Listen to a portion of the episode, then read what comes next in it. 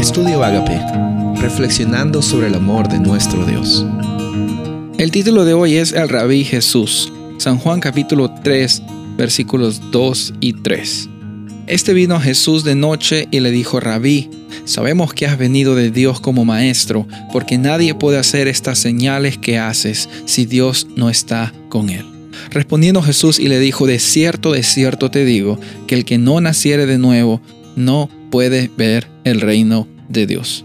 Una de las interacciones más grandes que Jesús tuvo con alguna persona cuando estuvo aquí en este planeta fue la interacción que él tuvo con Nicodemo. Nicodemo, como una persona tan importante de los fariseos en Jerusalén, uno de los principales, me imagino, teniendo una situación sociocultural, económica también muy elevada, él teniendo que ir de noche, quizás por vergüenza, quizás porque eh, le importaba lo que la gente diga de él, o quizás porque, bueno, no se sabe. En el cielo le preguntaremos a Nicodemo por qué es que fue de noche. Pero muchos dicen que fue porque tenía miedo, eh, tenía vergüenza. Sin embargo, Jesús se encontró con él. Jesús se encontró con él y lo primero que hizo Nicodemo es reconocer, interesante, que él como maestro también, como maestro de la ley principal de los fariseos, él reconocía a Jesús como un rabí. Ese título no era un título que se le podía dar a cualquier persona. Ese título no era simplemente una, una forma de dar eh, flores a la persona, una forma de decir palabras bonitas o una forma de aprecio, no, es un título muy grande en los tiempos de Jesús. Los judíos tenían una forma jerárquica de clasificar a las personas y una de las, eh, una de las clases más altas de personas, no, no, hay clases de personas, pero a veces nosotros ponemos clases, pero en, la, en, en, la sociedad judía ser rabí era un honor muy grande, que tenía muchos privilegios, tenía muchas... Eh, muchas comodidades, también tenía muchas responsabilidades, pero más que nada eran comodidades. Y dice la Biblia que Nicodemo no dudó en realmente reconocer a Jesús como rabí.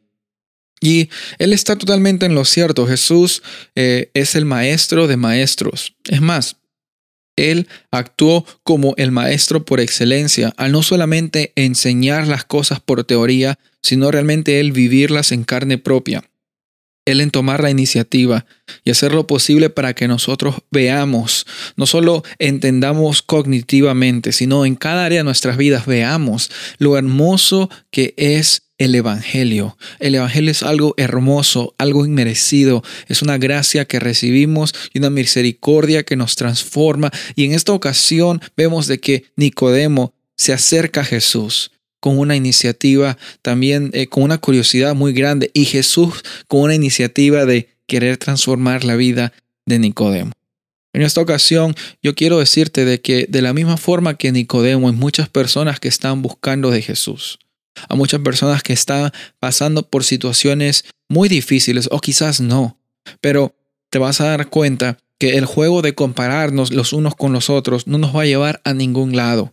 Puede que una persona aparentemente lo tenga todo, según lo que nosotros vemos en sus redes sociales o en sus vidas, o a veces pensamos cuando visitamos la casa de alguien, qué linda casa. No, puede que esa persona también tenga un vacío del corazón, porque el único que puede llenar el vacío de nuestras vidas es Jesús. No es ni el dinero, no es ni un diploma, no es ni una cuenta grande de banco. El único que puede llenar el vacío de tu corazón es Jesús. Y Jesús como rabí, desde el principio de la fundación de este planeta, mucho más antes y hasta los últimos tiempos, siempre está dispuesto a mostrarnos y a enseñarnos que el reino de Dios no se trata de ser mejores que los demás, sino se trata de que ya somos hijos e hijas, herederos del reino de los cielos y tenemos un propósito y una existencia eterna en Cristo Jesús. Soy el pastor Rubén Casabona y deseo que tengas un día bendecido.